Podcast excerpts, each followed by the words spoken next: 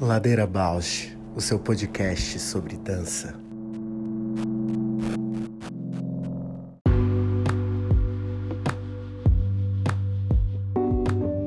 Olá, eu sou a Juliana Alves e este é o Ladeira Bausch, um encontro semanal para mover pensamentos de corpo, com temas que nem sempre vão para cena, sem glamour e sem mito.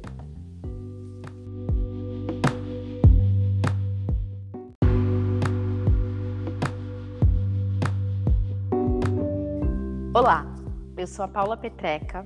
Este é um podcast para horizontalizar a dança na sua vida, para a dança horizontalizar você, uma dança mais perto.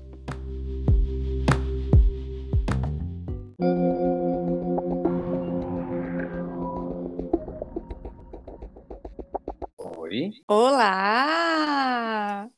Tudo Olá! Uhul. Ai, que saudade, Li! Pois é, gente. Que delícia! Um episódio diferente da ladeira. Ladeira Bausch. Ladeira Bausch. Ladeira. Troa. Que esse, então, episódio 40, com a nossa presença do nosso primeiro convidado, O retorno. o retorno Adoro. diretamente de Madrid. Hoje estou em Madrid já. É. Que bairro de Madrid? E eu agora mesmo estou falando com vocês desde Madrid Sul, que é a periferia de Madrid. É um bairro migrante, é, com uma concentração grande de imigração asiática e de pessoas da Latinoamérica. Então tem uma comunidade. Exatamente. É bem diferente de, de Madrid Central, né? Aqui em Madrid existe um rio, não é um rio grande, né? É um rio pequeno que divide a cidade, né? Então eu moro para a margem sul, que é onde estão os bairros é, obreiros, que se diz aqui, né? E onde estão concentradas mais as pessoas migrantes mesmo. E aqui estamos. A nossa vontade de, de te chamar é fazer esse, essa ponte entre o, o começo, né? Do, do Ladeira e ah, o, o- esse episódio, Direitos Humanos na Dança, tá o recorde de reproduções. Olha Acho que só. foi o. Aham. é o que mais está no, no topo. Vamos ver aqui. Tá com 203 reproduções hoje. Incrível. Embora ele, é, ele- embora ele tenha sido o episódio mais curtinho que a gente fez, ele tem 24 minutos. Uhum. Mas eu acho que foi um episódio tão rico Reverbera assim. até hoje, né? Um- no último episódio que a gente gravou, a gente falou desse episódio. Que bacana. Quem é você na ladeira? Olha, eu sou aquele que já não sabe se eu sou eu, se eu sou a ladeira, onde é que eu, pra onde é que eu fui, gente. É, eu sou uma pessoa migrante, eu migro é, na Península Ibérica, eu sou uma pessoa, além de ser migrante, investigador e, é, em artes. É, eu tenho um trabalho com a linguagem do drag, e que me ajuda a, a me expressar como uma pessoa dissidente sexual. E, e aí, Ladeira Bausch, é isso. O drag, para mim, é uma possibilidade, assim como a migração, de seguir em movimento, né, pelo, pelo mundo e seguir essa desconstrução constante, que para mim parece que é a via possível, né? E muito atuante, né? E eu acho que a, a nossa o nosso convite é exatamente assim tentar com que a ladeira tenha te- seja mais agregadora possível, né? E, e horizontal para que, na verdade, até pensa, falando agora e te ouvindo, esse horizontal até parece uma coisa meio estável, né? Hum, Mas que seja uma ladeira horizontalizável, talvez. Hum. retrate, o que possa mover, que possa migrar as pessoas, né? Poder as pessoas sentirem ter movimento, né? E acho que o convite para você estar tá aqui hoje é um pouco essa, além dessa ponte, né? Que a gente está fazendo quase um ano de, desse episódio, né? A gente fez em outubro.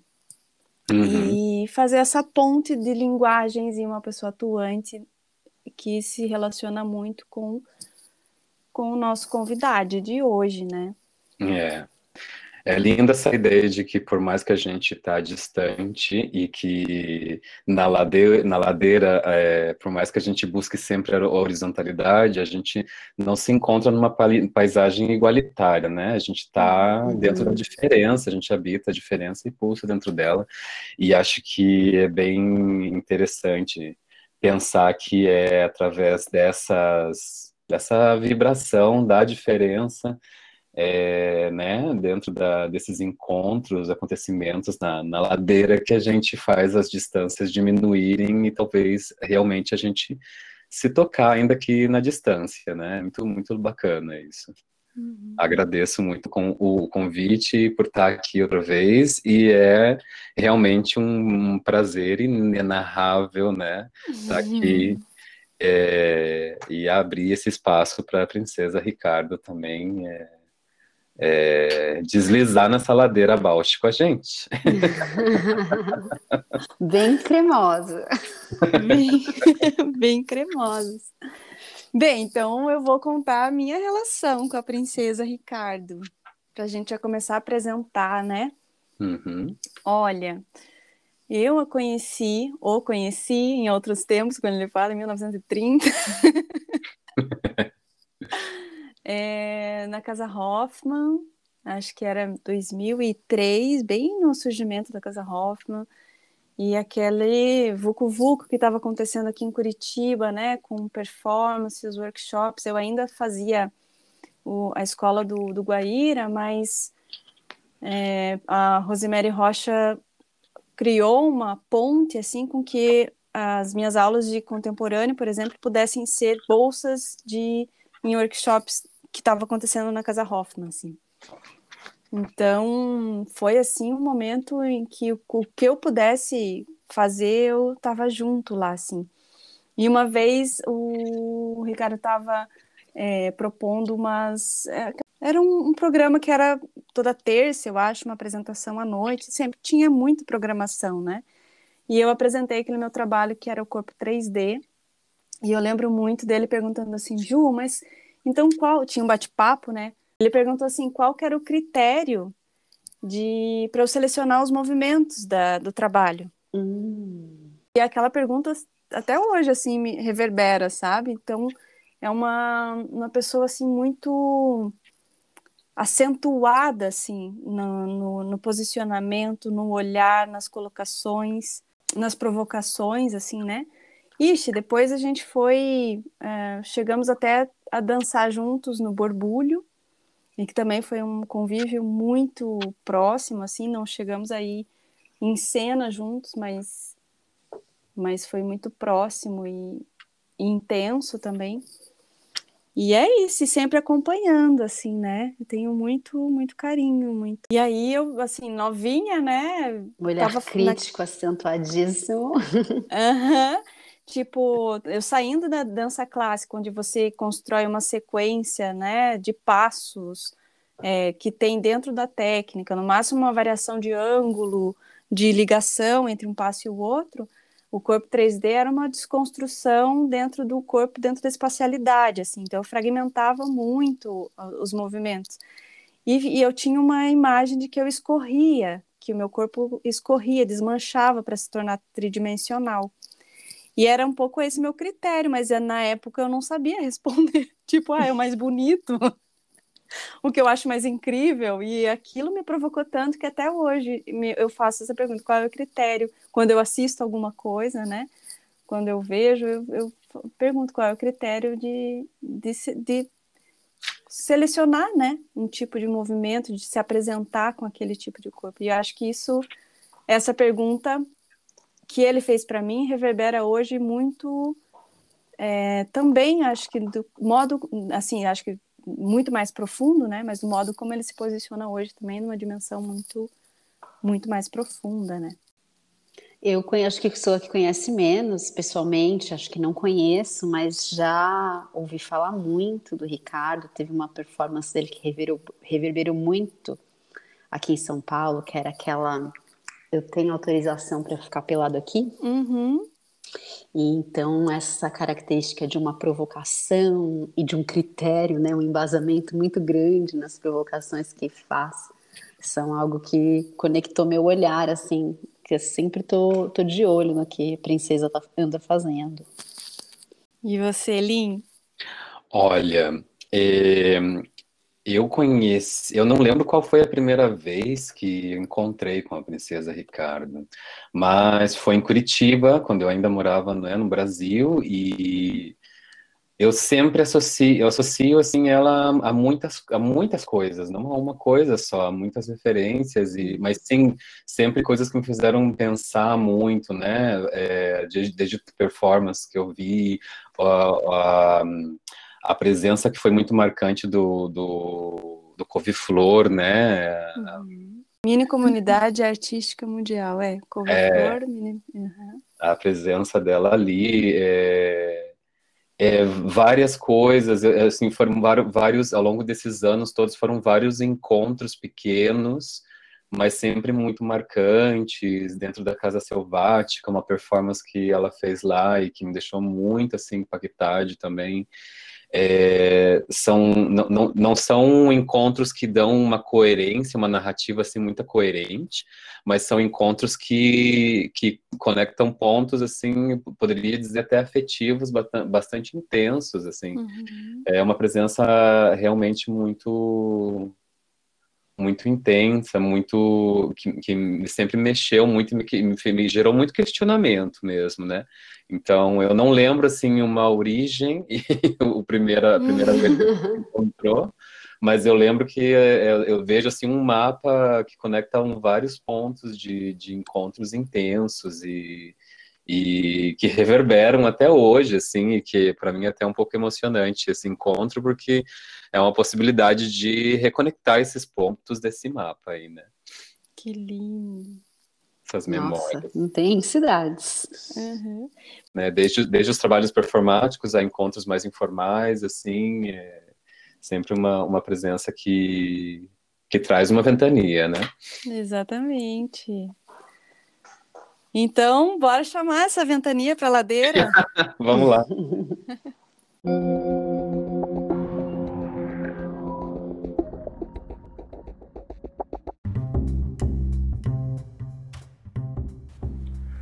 Ladeira Bausch, o seu podcast sobre dança. Chegou! Oi, gente! Vocês estão Oi! Bem-vindo! Ai, Ai, meu Deus, que babado, o que, que, acontece? Eu já estava aqui fazendo umas macaquices na frente da câmera, né? Ela já estava belíssima, tipo, dando um oi. Vai que tem alguém vendo. Pois é. Ai, Tudo bem com vocês, gente? Tudo bem, e você, Ricardo? Prazer, sou Paula. Oi, Paula, estamos aí, né? Belíssimas. Sim. Não dá para ver, mas eu tô belíssima, viu? Aquelas... Ai. Isso é importante. Ai, por favor, princesa, descreva, seu belíssima. Ah, então, hoje é porque o que que acontece? Hoje eu fiz uma maquiagem bem cedinho para a reunião de colegiado, a reunião foi horrível. Aí eu saí, falei, quer saber, vamos começar esse dia de novo. Apaguei tudo e fiz uma coisa só em tons de dourado, assim. Então, vamos, né? Uh, fora, fora. Mas é isso. Dourado. Aí, Ladeira Gold. Isso, Link, que prazer estar com a senhora aqui, meu bem. Faz tempo, né? Que a gente prazer não espera o Cora Brita. Aqui conectado 5G, sabe? Via fibra óptica. Vamos lá, Ladeira Balt. É hoje. Gente, agora eu só vou fazer essa, esse começo aqui. É um, eu já estava até tentando ensaiar para não gaguejar, mas é impossível. Então, assim, é um prazer imenso, uma honra enorme de poder fazer isso, assim, até pulsa aqui meu coração, uma emoção, uhum. né, de ter uh, a Mama Lint, o Lincoln, é, aqui, que foi a nossa primeira convidada, e a princesa Ricardo Marinelli, tanta história aí, e assim, eu quero muito ouvir, muito, muito, muito, e se puder é, contribuir com alguma coisa, então, assim, agradeço demais vocês poderem estar aqui. Olha, o agradecimento é mútuo, é, é, em conjunto. Eu queria dizer que é, vamos fazer disso esse encontro uma, uma conversa aqui aberta. Eu acho que dá para a gente considerar que essa conversa não acaba hoje, ela já começou muito antes. E a gente vai aqui ver onde nessa ladeira baixa a gente vai se encostando e vai trocando, né? Então, por favor, sempre que, que quiserem falar, ou seja, falem, intervenham, interfiram, vamos lá. É, a gente pode começar com a princesa. Bom, ela já é dizendo quem é a princesa na ladeira. Oi, gente, boa tarde. Aqui então, Princesa Ricardo Marinelli, este pequeno monstro ficcional que eu decido ser todos os dias, que eu escolho ser todos os dias. É, nem homem, nem mulher, nenhuma, nenhuma coisa nenhuma coisa marcada em nenhuma dessas formas identitárias que a gente reconhece. Fico aqui querendo me esgueirar nas, nas beiradas das identidades. E, bom, tenho aí é, me, me, me, utilizado das experiências performáticas, das experiências em dança, do corpo como esse jeito de me comunicar com esse mundo que durante muito tempo foi muito hostil, foi um ambiente no qual eu não demorou para eu encontrar um jeito de me comunicar com ele e me parece que é, é, essa tem sido a solução mais eficiente por enquanto, colocar o corpo ladeira abaixo. Ladeira abaixo. Vamos continuar então nessa ladeira abaixo. Deu até um efeito na voz. Deu um efeito. Voltou, tá tudo certo, né? Vamos lá, então.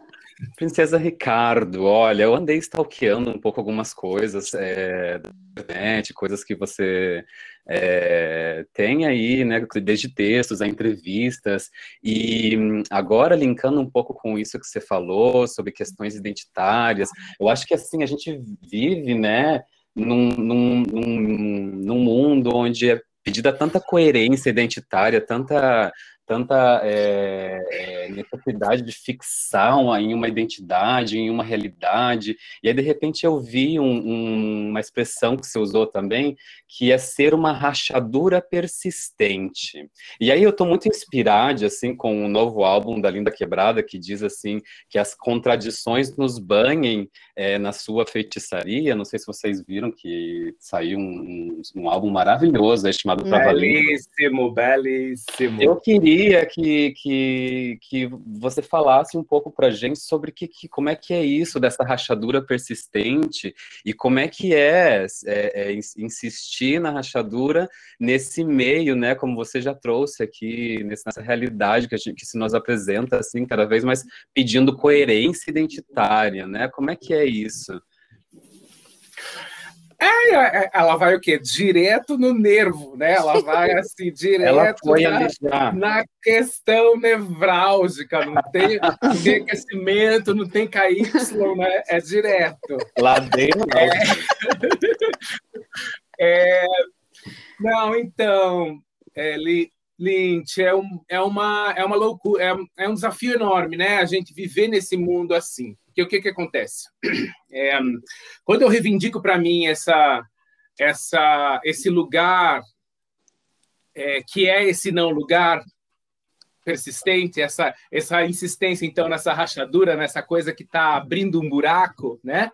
É, não é só para ser do contra, né? não é só para exercitar a minha possibilidade de não estar, é porque me parece de fato que essa obsessão identitária, essa obsessão pelas marcas identitárias, é, é, ela, ela, ela limita, inclusive, um monte de possibilidades políticas da existência e do próprio debate sobre a, a espécie humana mesmo. Né? Então, é, me parece que é uma.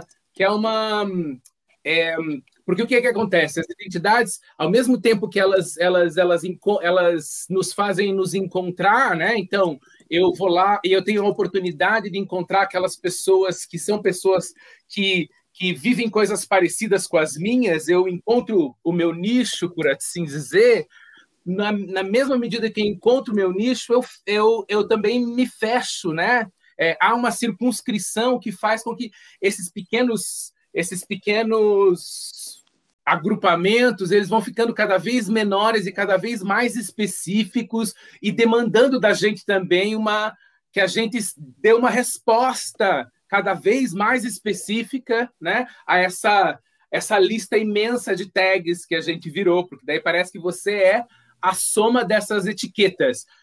É, mulher branca, blá, blá, blá, sabe? Essa, como se a tua descrição fosse. Eu até acho, acho, acho assim, curioso que quando a gente vai ver as, as pessoas se descreverem. É, agora tem, tem, tem, rolado muito isso, né? Nas experiências online, a gente se descrever antes de começar a falar uhum. para garantir uma acessibilidade e tal. E as pessoas e parece que é uma lista de etiquetas, é uma lista de identidades coladas na outra, como se como se me descrever fosse fosse oferecer essa lista de grupos identitários do quais eu, dos quais eu faço parte. Então, é, e me parece que é um para mim é, tentar olhar, viver, apostar na possibilidade de um de um comum, de um encontro, porque eu também não estou querendo dizer que eu sou eu sozinha, individual, eu não pertenço a nenhum grupo, não é isso, mas é, é encontrar um outro jeito de estar junto que não seja necessariamente pelas marcas identitárias. Isso é um projeto. Meu Deus, eu tô falando já pra caralho, né? Mas é que você fez. Não, uma... não, vai lá, vai lá, vai lá. Ah, é, é que isso, isso obviamente não é para amanhã, não é? Mas é, é para. Uhum. Eu, eu, gosto de, de eu gosto de, de dar a possibilidade na minha existência, na minha arte, no jeito que eu penso, no jeito que eu produzo as minhas reflexões sobre a própria humanidade, dá espaço para que a gente vá para algum outro lugar, que não seja mais esse, né? Por outro lado, então, isso, tem uma, isso é uma coisa que eu acho que uhum. tem esse desejo, essa marca que é que não é que não é inconsequente, né? Que para mim é uma é uma demarcação política mesmo, ética, tipo, não é só de novo um apartar-se do, da organização, mas, ao mesmo uhum. tempo, isso também eu gosto sempre de, fa de fazer assim, que, dizer assim que, que a gente não pode também usar esse discurso para deslegitimar a, a, as politicidades que estão nas defesas identitárias né? Então, mais que solucionar o problema também seria manter o problema, né? Manter, tensionar essas linhas, então, né? Lembrando mais uma vez com que eu trouxe aqui da linda quebrada, que é que a contradição nos banha em sua feitiçaria, né? Acho bem interessante. Perdão, talvez eu te cortei, princesa. Não, não, tá tudo bem, tá tudo bem, porque é isso, porque eu acho que só que daí o que, que acontece, né? É, é é, esse, essa defesa que eu acho que a gente precisa manter espaço aberto para que a contradição nos banhe feiticeiricamente, tá, a gente está vivendo isso num mundo em que, que, em que existe ainda muita desigualdade de acesso, muita desigualdade de visibilidade, muita desigualdade de representatividade, que as pessoas trans continuam sendo assassinadas, que as mulheres continuam sendo assassinadas só por serem aquilo que elas são, enfim, quer dizer, existem ainda debates identitários por, é, por conta das diferenças de possibilidade de vida mesmo, né? Que a gente Exatamente. continua que a gente continua precisando fazer é, e, e, a gente sabe também que a relação com o Estado, com as políticas, com, a, com qualquer, né, elas estão muito relacionadas com uma demanda de identificação, entre aspas, populacional. Uhum. Eu, eu, é, eu não concordo com esse sistema, com essa organização, com esse jeito de pensar sociedade, Estado, é, comunidade, mas esse é, continua sendo uma ferramenta que a gente tem para isso, né? para diminuir determinadas desigualdades. Então, também não quero parecer a louca desvairada aqui, tipo, ai, vamos acabar com as identidades, porque somos todas iguais, uhul! Né? Exato. Como que a gente se mantém aqui olhando para esse mundo, é, pô, né, discutindo direitos humanos do ponto de vista da, de populações que estão numa situação mais vulnerável do que outras e tal, como que a gente continua fazendo isso, mas, mas é, entende que só isso não vai resolver todas as questões, né? Porque, porque vai continuar existindo a contradição, né? A gente vai.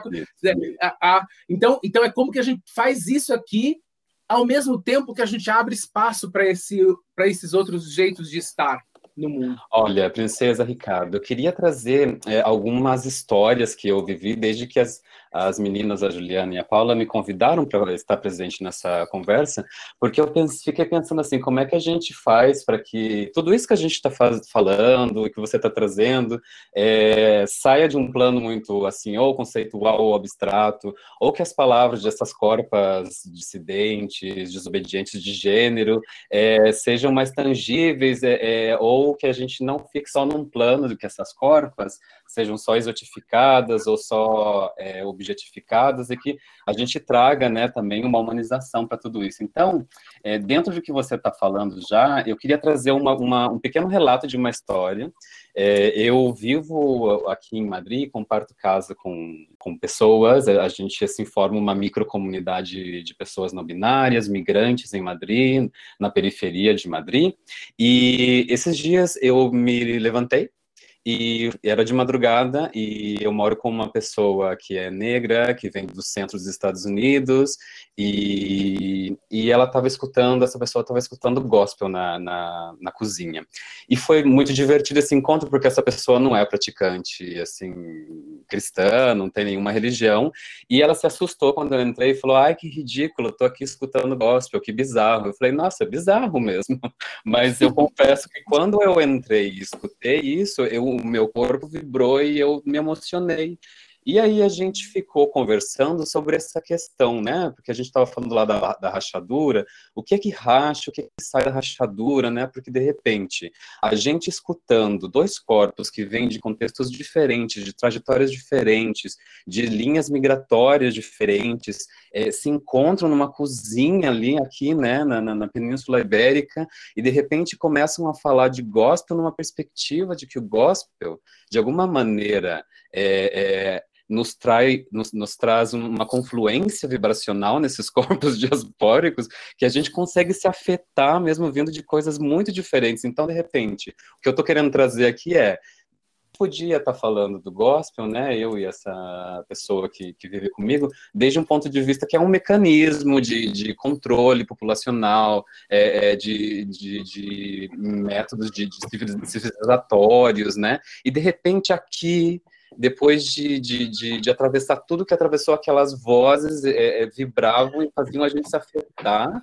num lugar assim é, é, fora ou que desviava dessa, dessa, dessas linhas hegemônicas que até aprisionaram né, essas identidades, digamos, afro descendentes, né? Eu, eu, eu fiquei com vontade de trazer essa história porque eu também ouvi você falando sobre é, uma vontade que você teria de, de formar manadas de estranhezas, e eu sempre fico me perguntando, né, com essas questões que nos limitam, é, as, as ditaduras identitárias e as, é, né, que, que, às vezes não deixam a gente é, transcender ou, ou, tocar nesses pontos, né, mas, mas é, que, que racham, né, é, como é que a gente poderia, como é que tem sido essa insistência e como é que você tem encontrado essa, essa possibilidade de formar essas manadas de estranhezas, né? Como é que é essa conexão? A gente tem que desviar de tanta coisa para poder conectar, né?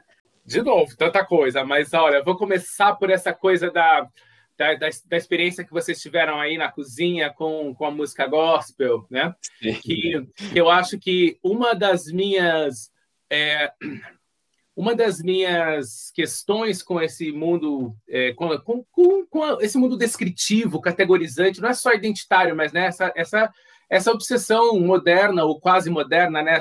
Para algumas pessoas a gente nem, é nem conseguiu ser moderno, mas de qualquer maneira esse, esse desejo classificador mesmo é, nos, nos limita, nos diminui as nossas, as nossas possibilidades de experiência com o mundo mesmo, né? Quando eu digo que que, que, que as, as, etiquetas elas não são suficientes para me descrever, porque eu, eu sinto, eu vivo que tudo, as coisas que me atravessam, o corpo que eu sou agora, é mais complexo do que essa a soma das etiquetas. Tem um monte de coisa que está acontecendo aqui que não cabe nas etiquetas, em etiqueta nenhuma. E nunca vai caber. E eu acho que é um pouco, é, quando a gente consegue transformar essa experiência na, em carne, você também começa a olhar para as coisas no mundo de um outro jeito, né? E aí, você, e aí é possível é, se conectar com, com uma cantora gospel é, sangrando uma música num nível que não é só o nível analítico, que no nível que não é só o nível de uma compreensão superficial política, porque você está se dando a chance de, de olhar para o mundo na, na, medida complexa que as coisas são, né? Eu acho que a gente está vivendo não só no Brasil, mas em, especialmente no Brasil, essa uma potencialização desse preto branco, né? Assim, é, de uma de uma coisa que como se as, as situações e as pessoas e, e os contextos fossem facilmente explicáveis. Então, então é, sim, eu, eu acho um problema que a gente não consiga olhar criticamente para uma experiência como é, como tem sido a, a experiência da, da, das religiões em geral, né? É, uhum. como estratégia de dominação, mas também é como que eu vou, como que eu vou encostando, como que eu vou chegando perto criticamente mas entendendo que tem um monte de outras coisas que acontecem ali, né? Tem um monte de outras pequenas revoluções que aconteceram dentro desse contexto também para a população preta né, é, afrodiaspórica.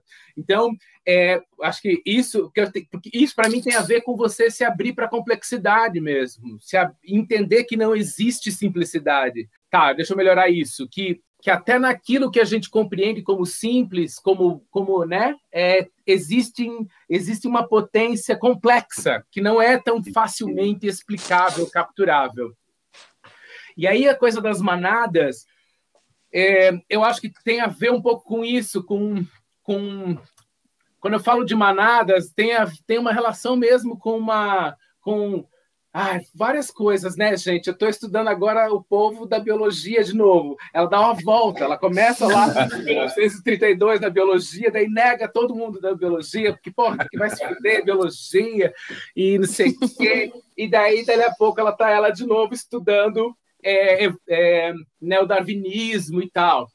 Que, porque tem uma, tem uma galera agora pensando nessa, numa, em como que sabe, como que a gente pode se conectar sociologicamente mesmo com uma, uhum. uma noção de espécie e que, e que pode estar numa outra profundidade, né? Que essa como o comum, aquilo, os lugares onde a gente se encontra não precisam ser lugares necessariamente identitários. A manada tem um pouco desse desejo de a gente ir se encontrando nas estranhezas, mas não não na marca identitária. E aí, ó, bom, isso aí é um trabalho para uma vida, né? É, Várias vidas.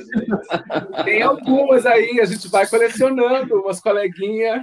Daí, Mas sabe que é a conexão que eu faço também, porque nessa conversa com, na cozinha que a gente teve com essa minha companheira de casa, a gente chegou a tocar nesse assunto, como, como como existem outras histórias, como existem outras vibrações, eu não sei como chamar, mas como existem mais coisas, como é complexo mesmo. A gente poderia ouvir aquele, aquele som que a gente estava ouvindo e tudo bem, e falar só sobre a repressão, né, que existe em uhum. cima da cultura né, negra, norte-americana e tal, mas de repente a gente conseguiu é, é, é, perceber que passava alguma coisa entre esses corpos que estavam nessa cozinha e esses corpos que parecem tão distantes, né? Começaram a falar sobre essa, para mim essa, essa era a rachadura, tava, alguma coisa tinha tinha rachado já desde muito tempo, né? Séculos e séculos ali de opressão, mas também séculos e séculos de parece que um desenvolvimento de, de uma tecnologia de sobrevivência, de, de resistência existência, né? É, então, uma, um desses. Aí que eu tô também, né? É, é, um desses dessas pessoas que eu tô lendo agora e tal, e que tô super fascinada, é Emanuele Cocha, que é um italiano, bem careta, né? Assim, tipo, com todas essas, é, assim, careta que eu digo, com todas as, as características desse, desse intelectual europeu e tal, uhum. mas é, tem uma obra dele que chama Metamorfose, e que, que é, é, muito, é tão bonita, assim, é, é, é uma análise assim da do nascimento, principalmente, ou a, a conversa começa com, com a ideia do nascimento, mas pensando o nascimento como um atravessamento entre passado, presente e futuro, assim, do ponto de vista da vida, da existência, sabe? É tão interessante. E aí, juntando isso com, com Leda Maria Martins, com toda a discussão de ancestralidade, né? Eu tenho tentado também, é, porque para mim essa palavra é uma palavra que que, que, sempre teve no vocabulário, né? Sempre teve perto, assim, a ancestralidade, né? Aham, pois é, a ancestralidade.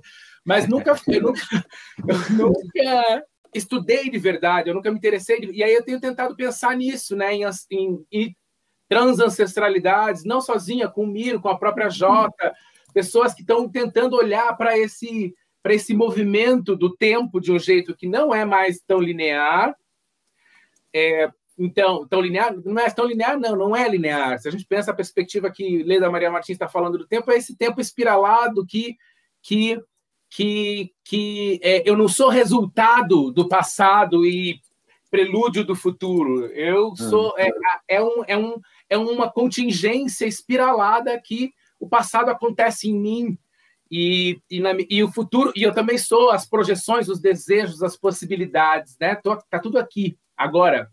E é, e tô falando isso porque tem alguma, para mim, tipo, não estava nessa, nessa cozinha, adoraria ter estado, mas tem algumas experiências para mim que são que é isso que você nem sabe direito com o que é que você está se conectando, né? O que é que faz que com que isso seja uma experiência na qual a gente se encontra, mas por algum motivo que a gente se encontra, alguma, né?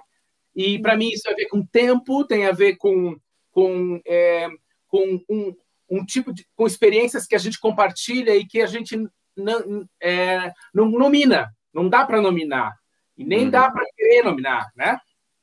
É bem, bem bonito isso, é, compartilhar um pouquinho mais esse encontro na cozinha com o gospel. Ah, essa conversa basicamente terminou é, com a gente dizendo, essa, essa companheira de casa que eu tenho disse, eu, eu me sinto agora abraçada pelos meus ancestrais. E eu dizendo, e também agora sinto que a gente abraça nossos, ou seja, nós somos ancestrais que estão abraçando né, esse abraço ele é continuado, assim, né, ele não acabou, assim, é, enfim, só trazer essa imagem que foi bem bonita, que foi como acabou, como essa conversa meio que vai para o futuro, concluiu, assim, a gente nós somos, uhum. é, é, estamos abraçando, né, pessoas no futuro, assim. É, então, o, o, ano passado, quando a gente entrou nesse buraco que parece que não, não tem fim, né, é, é, é é, a minha primeira reação, porque eu sou a bicha proativa, né? Vai, vamos fazer, vamos ajeitar tá, porque vamos, não vamos parar, vamos conseguir, vai dar certo. E eu tava muito assim, com uma sensação de que tá, parou, a gente tá aqui nesse meio que nesse stand-by, vamos pensar em futuros então, né? Vamos pensar naquilo que tá para vir, vamos pensar naquilo que a gente vai poder fazer daqui a pouco.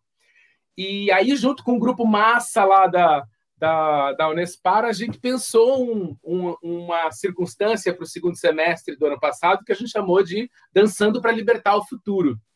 Uhum.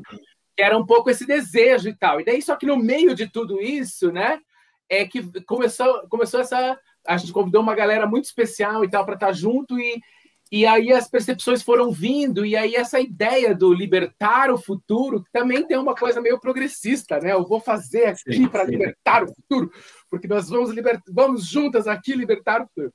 É, e aí a, a, própria, a própria, os próprios, é, as próprias informações que foram sendo trazidas pelas pessoas que a gente convidou me fizeram é, apontar em outras direções mesmo, de como é que como é que é tudo isso, né? Porque, ó, como é que eu, eu, eu, me, eu me desfaço um pouco dessa cosmovisão de presente, passado e futuro como uma linha reta para entender isso, para entender que tem coisas em mim que eu não consigo explicar, mas que, que são de fato, que não é só uma linha, que não é só genético, mas é também genético, que é, que é uma experiência, é uma, é uma sabedoria de espécie, sei lá, ó, é, uhum. tem uma tem algo, tem coisas que vão acontecendo que que, que, que, e que a gente precisa aprender a olhar, a percebê-las, né? A olhar para elas com mais cuidado. Vocês poderiam ter passado por essa cena da cozinha e uhum. só ser mais um dia em que vocês dão um bom dia uma para outra e,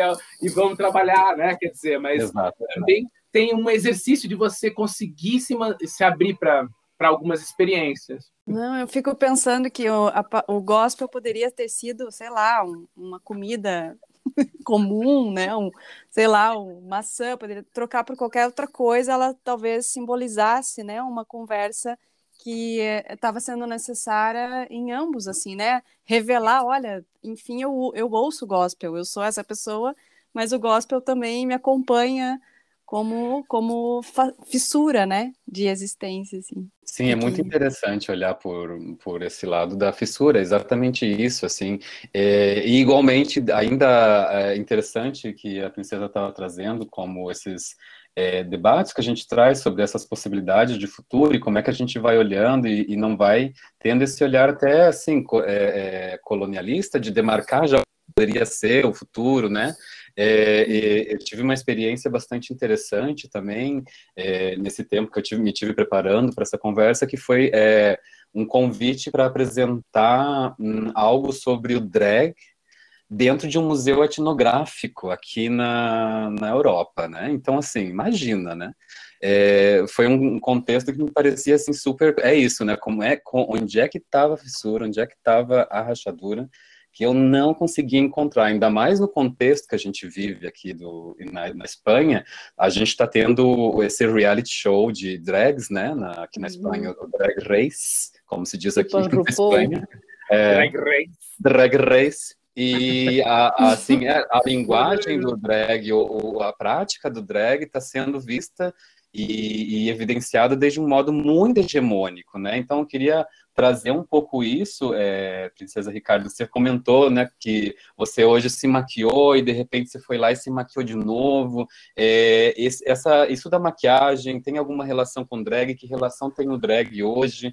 E nessa perspectiva do que eu passei por um museu etnográfico, eu fiquei pensando justamente sobre isso, como é que é, eu atuo, como é que eu me movo dentro desse contexto, sem me, me, me converter em uma futura obra exposta num futuro museu do gênero, sabe? Tipo, como é que eu não fico? Como é que eu não sou a sudaca louca que está aqui e, e, realmente consigo é, surfar, dançar, é, é, é, é ir na fissura, né? É, eu queria, se, se, se, se, você achasse legal, que você trouxesse alguma coisa de como é que você está olhando para o drag, ou, ou qual, como é que você vê essas, essas possibilidades de, como a gente falou, é, é, práticas de resistência, é, de insistência, é, ou também como drag, como na tecnologia, para subverter essas linhas hegemônicas e, e, e, e insistir na rachadura, né? Maravilhoso, estou aqui tentando organizar. Acho que eu posso começar com a minha relação mais pessoal né, com, com, é, com o universo drag, porque o que, que acontece? Princesa começou sendo algo que eu fazia, começou como essa figura que eu que eu performava de vez em quando na noite para no palco, sei lá, né? Que era que eu fui construindo e tem uma história que é, que é, a história de construção dessa figura também é, é muito é, delicada e complexa assim na minha trajetória como pessoa e como artista como que como que chega um momento em que eu em que princesa começa a existir e começou a existir, era a princesa dos cabelos mágicos. Só isso eu vou contar, não vou contar tudo, tá? Mas chamava princesa dos cabelos mágicos por causa do desenho que eu assistia na infância. Vocês assistiam esse desenho? Não, que chamava hum. Princesa Lady Lovely Locks, em inglês. Ai, não lembro. Depois, depois dá um Google. O que que acontece? Eu, eu era viciada, mas tipo, viciada nesse desenho. E chegou uma época na idade adulta, para mim era um negócio assim, era tipo, sei lá, era, era meu, meu desenho. E as pessoas não conheciam, ninguém conhecia. Tipo, eu cheguei, eu falava, não, por causa. Da... E aí, gente, será? eu comecei a achar que eu tinha que eu tinha é, sei lá, inventado, né? Porque eu era uma criança que inventava coisas, então não era assim tão difícil que ela tivesse inventado seu próprio desenho animado. E o roteiro do, e o desenho, a pira do desenho é assim: é, a princesa dos cabelos mágicos é uma menina de uns 10, 11 anos, mais ou menos, sei lá, assim. e ela, e ela tem os cabelos louros, lindos, enormes, assim, tipo, super armados, assim, super. Ai, tô vendo aqui. Olha lá. E, é, e aí, e tem umas mechas coloridas e tal.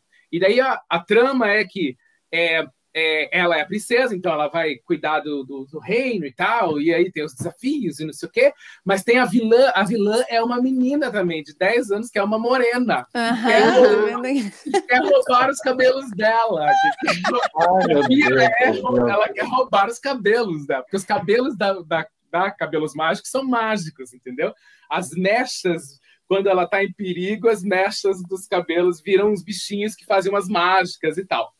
Gente, pensa, basicamente, basicamente, basicamente, o enredo está todo feito, né? Está todo armado.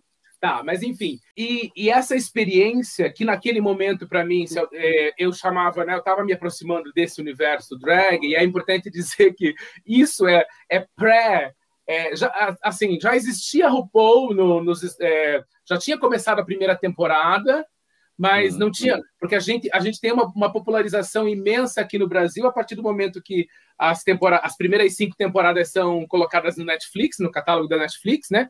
Isso foi 2000 e, 2000 e, no, sei lá, já foi, já era 2012, eu acho, não sei. Uhum. É, e, mas não tinha isso, não tinha esse tipo de referência, né? Mas o que, que acontece? Essa experiência foi me dando a chance de entender e de tornar visível para mim mesma que princesa não era algo que eu queria fazer de vez em quando, mas sim aquilo que eu sou. Uhum. Então, é, para mim, hoje, né? Assim, eu, eu, obviamente tem dias que eu vou que eu tô experimentando esse o, o, é, o, coisas que eu considero mais próximas do universo drag, mas, mas eu não me sinto mais é, porque princesa, todos os dias eu me maquio, né?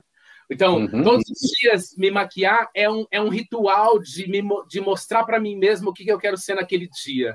Isso não é demagogia, assim. A Ju acompanhou um pouco os, esses uhum. últimos tempos. Tem, tem essa coisa mesmo de eu, de, de eu tomar esse tempo para tomar as rédeas da minha ficção, porque porque lá pelas tantas eu entendi que eu sou que nós somos né, ficções que que muitas vezes são mais controladas por, por coisas que não são externas a gente, tem umas coisas que a gente controla e outras não. Eu decidi que eu queria tomar mais as rédeas da minha ficção, tipo, agarrar, tomar mais decisões. E então é, é meio que. E aí, para mim, no meu caso, me, me montar, entre aspas, é, é, é uma estratégia para tornar visível aquilo que eu quero que as pessoas vejam sobre mim, mas elas não vão ver se eu não tiver se eu não tiver feito isso. É como é, é, ao invés para algumas pessoas se montar é um pouco esconder a si mesmo, né? É, colocar a, a, a, fachada de uma outra coisa, para mim é o contrário, é meio que é como se a, me montar fosse me revelasse um, o que está por trás, assim. Tem mais esse processo para mim. Sabe que nesse processo do museu etnográfico, eu fiz uma relação que eu gostei muito, que é escurecer. Eu, eu acho, eu, o meu processo de montagem também tem esse processo de deixar cada vez menos claro a identidade ou quem eu sou, e isso, e cada vez mais escurecer, né? É, é, é isso! A presença, assim, trazer mesmo essa. Enfim, abraçar a complexidade, como a gente estava falando né? Porque também, claro que me entristece, por isso que eu fiz aquela brincadeira de como é que eu faço, né? No meu fazer drag, eu não tenho, é, é, eu não quero, enfim, ir para o não tenho nenhuma, nenhuma é, como é que se diz, ambição, é, e também não quero estar exposta, nos, no, como eu brinquei, nos museus do gênero do futuro, né? Então, pensei é. muito nessa relação de como é que a gente até sai dessa ideia do esclarecimento de uma identidade e a montaria virar assim nessa né, feitiçaria que a gente estava falando da contradição e de né, é, abraçar mesmo essa, essas contradições e, e, e, tudo essa complexidade é, né? é isso eu fico eu fico dando assim é, no fim das contas eu fico o tempo todo dando trabalho para as pessoas as pessoas ficam tá eu, eu falo ah eu falo o eu falo e eu falo, Não sei, meu bem. Oh, assim, é, é a, o jeito que as pessoas olham nunca vai estar resolvido, nunca vai dizer assim, ah, não, isso aí é uma garota, não vai, não, nunca vai dar, de jeito nenhum vai dar, né? A gente Mas, não queria... vai esclarecer, a gente vai escurecer. Não, meu bem, eu vim aqui, eu vim aqui para complicar, sorry about it. é, e viva mas... Tom Zé, né? Porque adoro.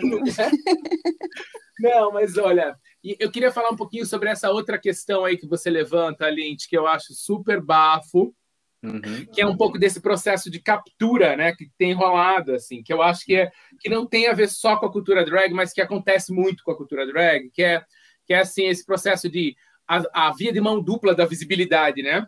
É, que eu sinto é. que as questões elas, elas estão mais visíveis. Antigamente a gente não tinha. Antigamente ela fala assim, porque antigamente? Quando, quando a gente não tinha Wi-Fi, quando a gente não tinha smartphone, nem Em 2000. Nos anos 2000. Oh, Paula do céu. Não, ó. É, um tempo atrás, melhor assim, né? Melhor... um tempo atrás, é, era, era muito difícil a gente ver é, tantas figuras, é, tantas figuras, ver figuras, né? Pessoas com, com, com notoriedade nas, na, na, nas estratégias de comunicação, na própria universidade, no, no campo das artes, por mais, menos, é, mais e menos mainstream e tal, tudo isso, né? É uma, é uma coisa que é maravilhosa em diversos aspectos, porque esse espaço e essa representatividade é uma coisa pela qual a gente tem trabalhado muito. Por outro lado, eu, eu sinto mesmo essa tua preocupação aí, Mama, de como é que eu chego no museu, né? Como é que eu uso esse espaço? É, como é que eu não caio na armadilha dessa captura, dessa cooptação, dessa mercantilização, dessa pasteurização da, da, do debate, né? dessa homogeneização do troço? É super complexo, porque é isso, a gente quer. Porra, que massa que te chamaram para o museu, eu fico super feliz. A gente, né? Eu vou, porra, vamos para o museu, mas como que eu me coloco ali de um jeito a manter a rachadura, né? A é, não é. a não explicar nada, a não tornar, porque tá, isso é muito é, acontece muito, né? Muito assim, tipo, de o trabalho acabar virando uma figurinha para enfeitar o caderno, né? Uhum. Toda, tipo, o é, exemplo, um exemplo mais midiático, né? Essa, as coleções da C&A que não tem gênero, né? Uh, uh, sabe que eu, aquelas coisas que a gente entende que, que por um lado, porra, por um lado dá aquela coisa assim, porra, que massa, né? Tipo, uh, eu queria, quando, porque agora eu já não compro mais da C&A, mas quando, ah, louca, há 20 anos atrás, quando eu comprava muita roupa da C&A, ia ser bom ter né? essas peças lá.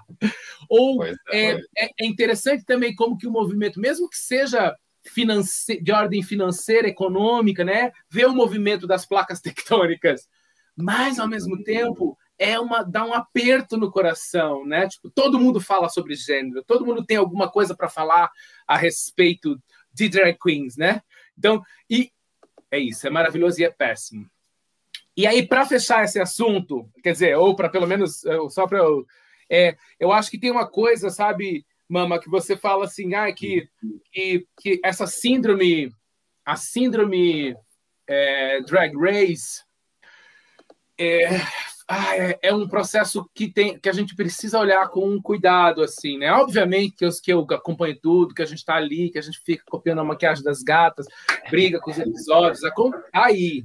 Mas a gente tem que, já está na hora, né, de a gente é, olhar com cuidado e com critério para algumas coisas assim. Então, é, porque não só há uma há uma é, uma uma homogeneização do que significa ser estar drag, ser drag, uhum. é, como também há mesmo um, um, uma, uma ideia de confirmação e, re, e re, e remartelamento de um determinado modelo de feminino que é muito complexo, muito complicado, né? Uhum. Que, não, que, que, não toca só as drags, que não, que não tem a ver só com, né? O tamanho que o programa tem hoje, a visibilidade que o programa tem hoje, eu acho que a gente precisava dar mais uma martelada aí nesse dress, é, dress as a girl, saca? É, que, eu, que, que eu acho que eu acho que precisa enfim, é, é isso.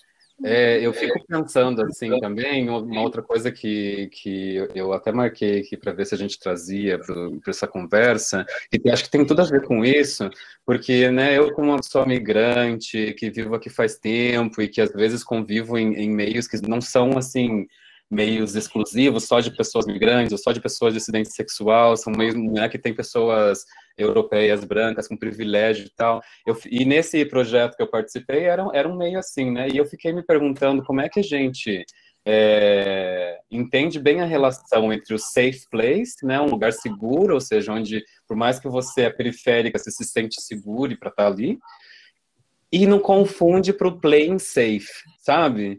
Que de repente você está esterilizando o lugar para poder, né?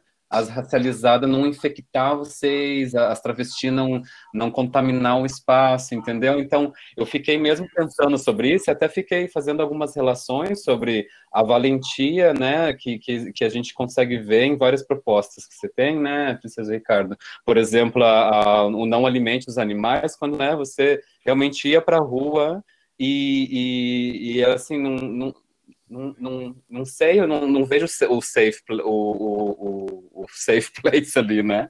Eu escutei até você falando sobre essa experiência desse trabalho como se fosse os dois pés no, no peito, assim, né?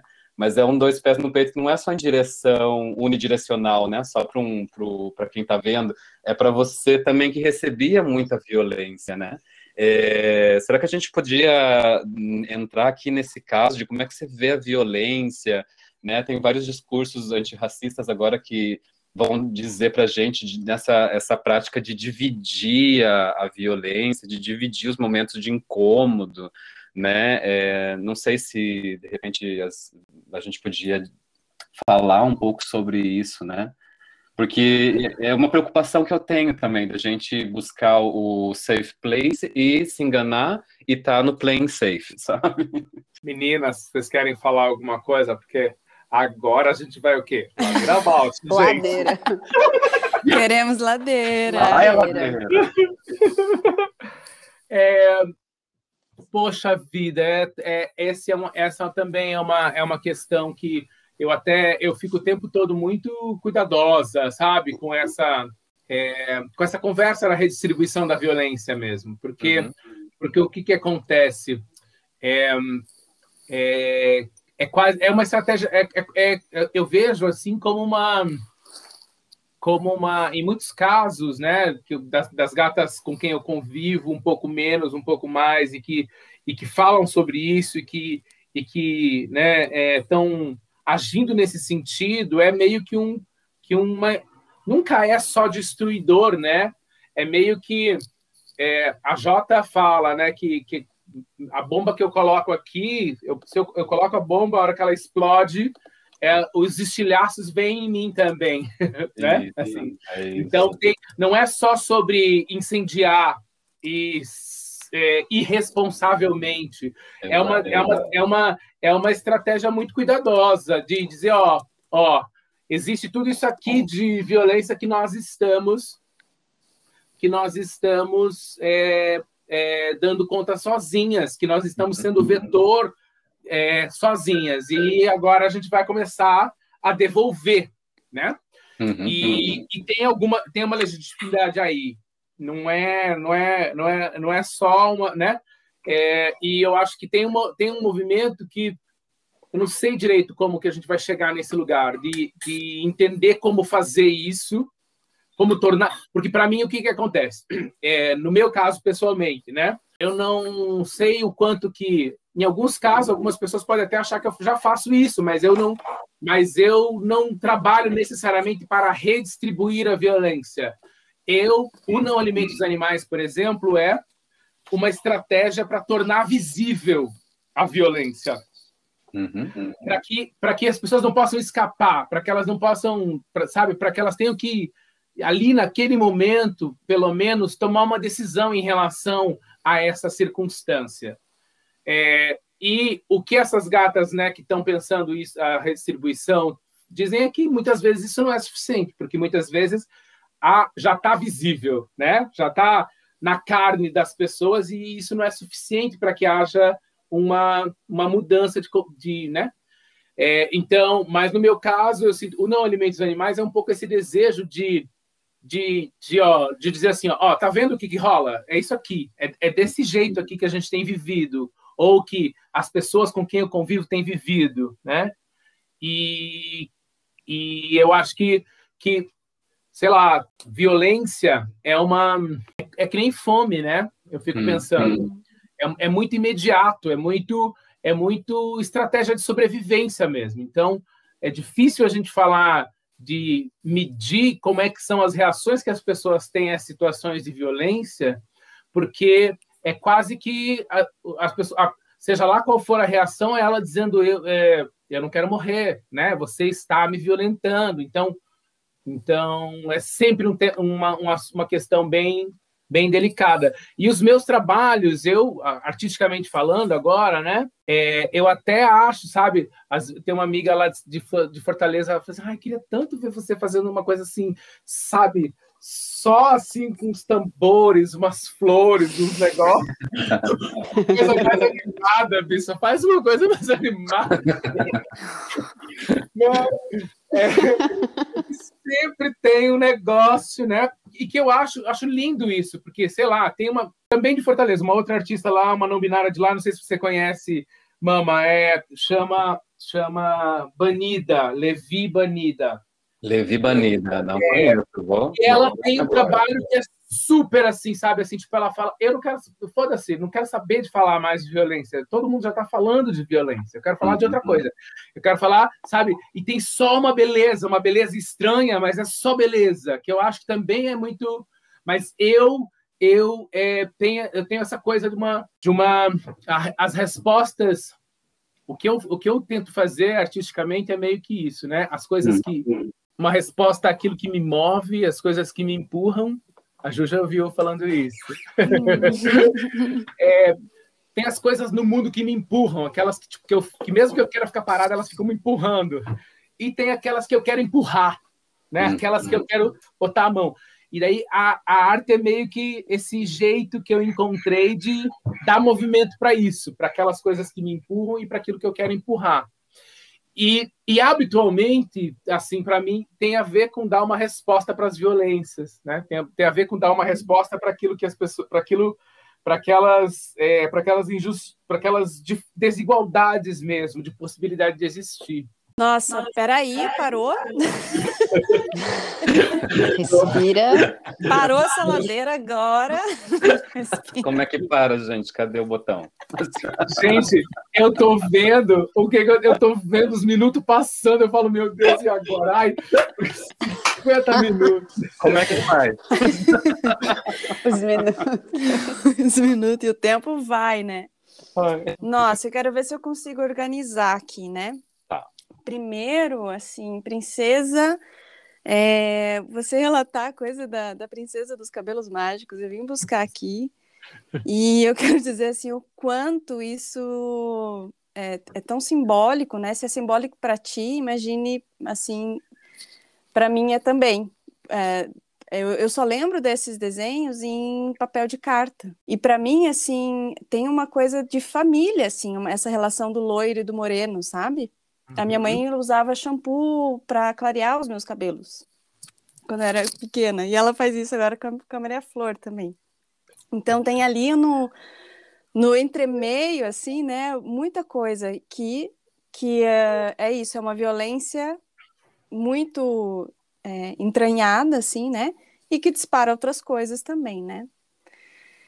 Fora isso, eu fico ouvindo e fico tentando onde que é o, o, o, meu fio que me conecta, né? A, a, a conversa, a, aos, aos temas, as, as, a profundidade das questões, as experiências, a, até a, né, a vibração de corpo, assim, que me conecta a toda essa, essa conversa, assim, principalmente de hoje, assim, né? E aí eu fui fazendo um, um tentando fazer um, um, caminho, assim, por exemplo, quando eu tenho muito essa ideia de que eu, eu tenho uma ideia de perspectiva de mundo, que quando eu era pequena era muito mais querendo uma aprovação do meu pai, né? E, e depois da, da, do maternar, de ter filhos, isso muda a perspectiva completamente. Assim. Então, eu lembro, por exemplo, na escola, lá com 13, 14 anos, eu andava muito parecida com o meu irmão, andava bem masculinizada, assim, né? E eu era muito. É... Tentava, não era, era. Eu tinha essa, essa, né? Montava isso, né? Caracterizava isso, reforçava essa para tentar alguma coisa chamar atenção. E depois, com o tempo, eu fui também tendo essa, essas identificações, né? Por exemplo, na adolescência, ter namorado que depois assumiu homossexualidade, daí isso era um bafão na família, não sei o quê.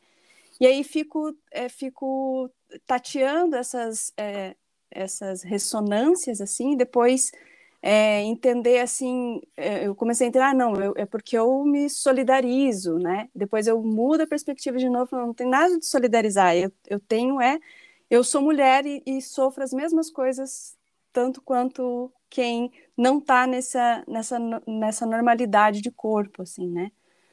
É, e isso vibra tanto, e, e ouvir vocês falarem assim, para que é, é muito mais além do que saber qual é a voz que você vai vibrar e qual é a, a postura, o, o lugar identitário que você vai assumir, e é para além disso, né? E daí essa imagem que eu peguei aqui da, da Princesa dos Cabelos Mágicos é além do arco-íris, aí o nome da imagem.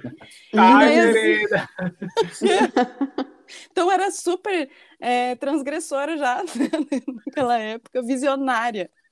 Então, assim, eu tô super afetada, assim, muito... É, as perguntas, né, o afeto que eu tenho pela, pela, pela Mama Lynch, pelo, e, e todo essa, esse encontro, assim, que ressoa e reverbera em mim também como como mulher branca cis, mas que tem as suas seus encontros e confrontos, né? Também em relação a tudo isso, vibra em mim também, não não tendo proporção, né? Não tomando dimensionando isso assim, mas como como corpo, né? Como carne também. Posso comentar o negócio? Como é que é isso agora? Já acabou? Não, acabou agora, acabou? Não, não. Ai, não, não, porque eu fiquei pensando, sabe, Ju, que eu acho, sabe que é, até, deve, até tem isso aí numa, numa entrevista que eu dei pro, pro Itaú, que, que eu acho que, para mim, o pulo do gato, porque obviamente que, né, que eu, que eu, que eu cresci é, lidando com essa expectativa de ser menino, né? De me construir como um, um homem. É, e isso para mim foi sempre, um, sempre muito, muito frustrante em, em 388 aspectos. E, é, e aí, muito do, agora, né, muito mais tarde, quando, quando eu me dei conta de que, de que o que, o que mudou? O que mudou para mim foi quando eu me dei conta que, que essas nossas existências elas são performativas em todos os em todas as em todas as, não existe isso de, de uma normalidade naturalizada, de uma naturalidade normalizada, né? Uhum. Existe a gente insistindo para que isso se concretize como uma normalidade.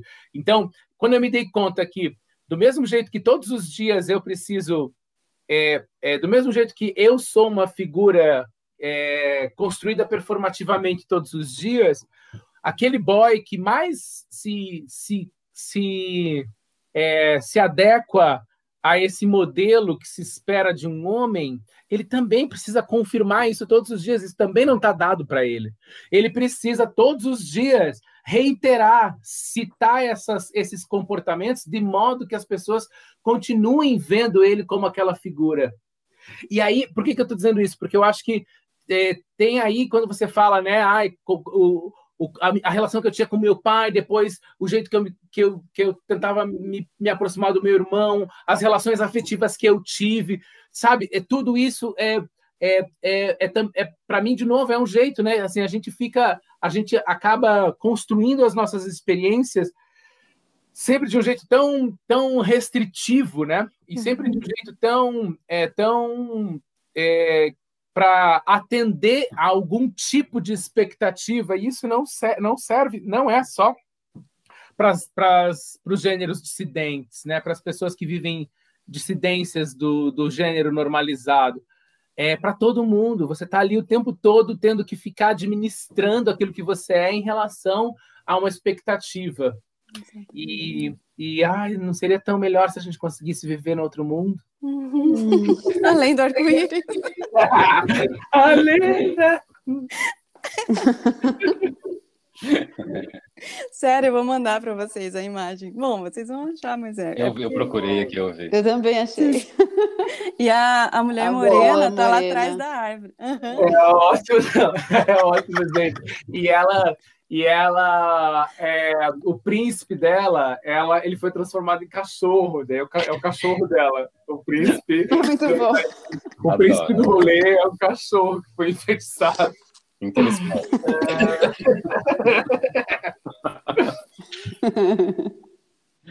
Bem, eu queria tentar a gente. Lint, como é que tá? Você tá. Tem mais ou a gente pode encaminhar para uma finalização? Assim, mais sempre tem, né, gente? Imagina, é isso que nem eu falei no começo, assim, como é que para essa ladeira abaixo, gente? Ah, não, vai ter que ter. é, o jeito é ter- ter um episódio daqui a um ano novamente. A gente já Olha. agenda. Isso. Então, é, se você pudesse, eu acho que eu, eu adoraria muito é, te ouvir descrever uma, um movimento, uma cena. A gente faz isso para finalizar e tem sido assim um momento muito bonito, assim, bem marcante para os episódios, que é essa descrição que é trazer para voz, né, um movimento, um gesto, uma cena, para a gente ouvir, fechar o olho e tentar te, e te ouvir né, sentir o teu movimento pela palavra. É, Eu? A princesa. Ah, pois Ah, é. Falei, Quem, gente? Eu Eu também estava nessa altura. Não, a princesa Ricardo. Tá. Arrasou. eu abro a porta do carro e antes de sair eu percebo se a corrente não ficou enroscada em algum lugar. Apoio a mão no chão, meio fio, tá quente e encosto o corpo e jogo a, calça- a corrente na calçada. As costas tocam o chão, eu fecho a porta do carro e fico aí, deitada um tempo, com as pernas na rua e o tronco na calçada.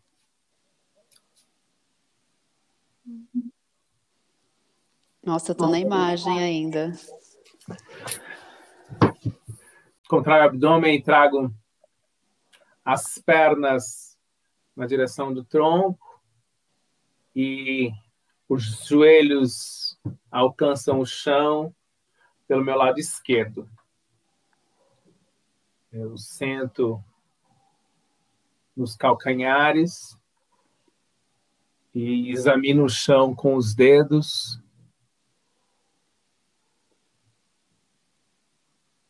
E deito novamente, dessa vez com a barriga no chão.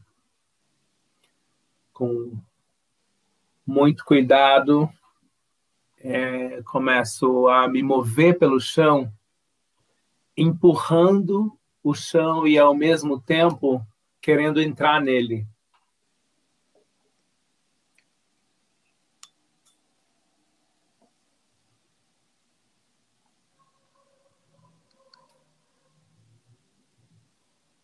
Esse movimento meio circular desse corpo que meio que rasteja e meio que empurra o chão, alcança um banco. Eu repouso a minha cabeça no banco enquanto o resto do corpo fica pendurado no chão. E eu encosto numa flor de um canteiro qualquer.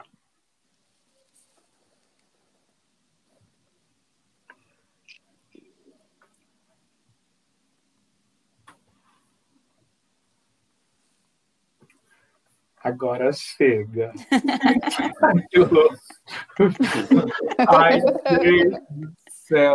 Já é um babado a gente ficar assim, né? Com a- no- só com o vídeo, né? Sem ter a- a- a- o rosto das pessoas. É, um- é um babado. Uma experiência, hein? Nossa, isso foi, Foi. incrível. Princesa, quer deixar seu arroba, seus contatos?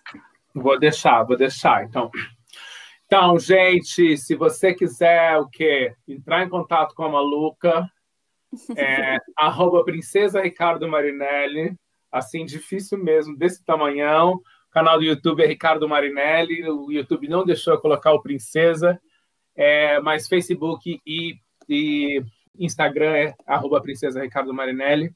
Tem aí também diversas outras informações nas redes. Vai ser um prazer continuar essa conversa em outra oportunidade.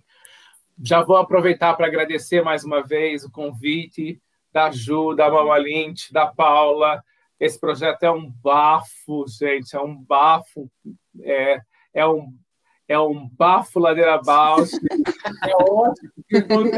O nome do programa já é o jargão que a gente pode ficar repetindo toda hora. Toda hora encaixa um ladeira abaixo, ladeira abaixo. Então, é, vida longa ao projeto e é isso. Vida longa o projeto. Ai, Que queridos. Ai, agradeço muito. Tô assim, é, sem palavras. Só vou ler aqui o, o, o, o nosso doc aberto da Paula. Ela escreveu aqui grande em letras garrafais. Mas que babado esse episódio. Rapaz, é sério. gente, vocês são incríveis. Um prazer estar aqui. Que a gente possa logo, logo tomar uma cerveja num boteco e, e arrastar o cu na brita, gente. Por favor, gente, por favor. Não é pedir demais, né? Não é querer demais. gente. Nossa Não, senhora, é, um- é um mínimo. Você acha é o mínimo para poder existir com alguma, com alguma dignidade. Eu quero. Ai, muito bom, gente. Obrigada. Então é isso. Beijo! Beijo. Até logo. Beijo. Até. Beijinho.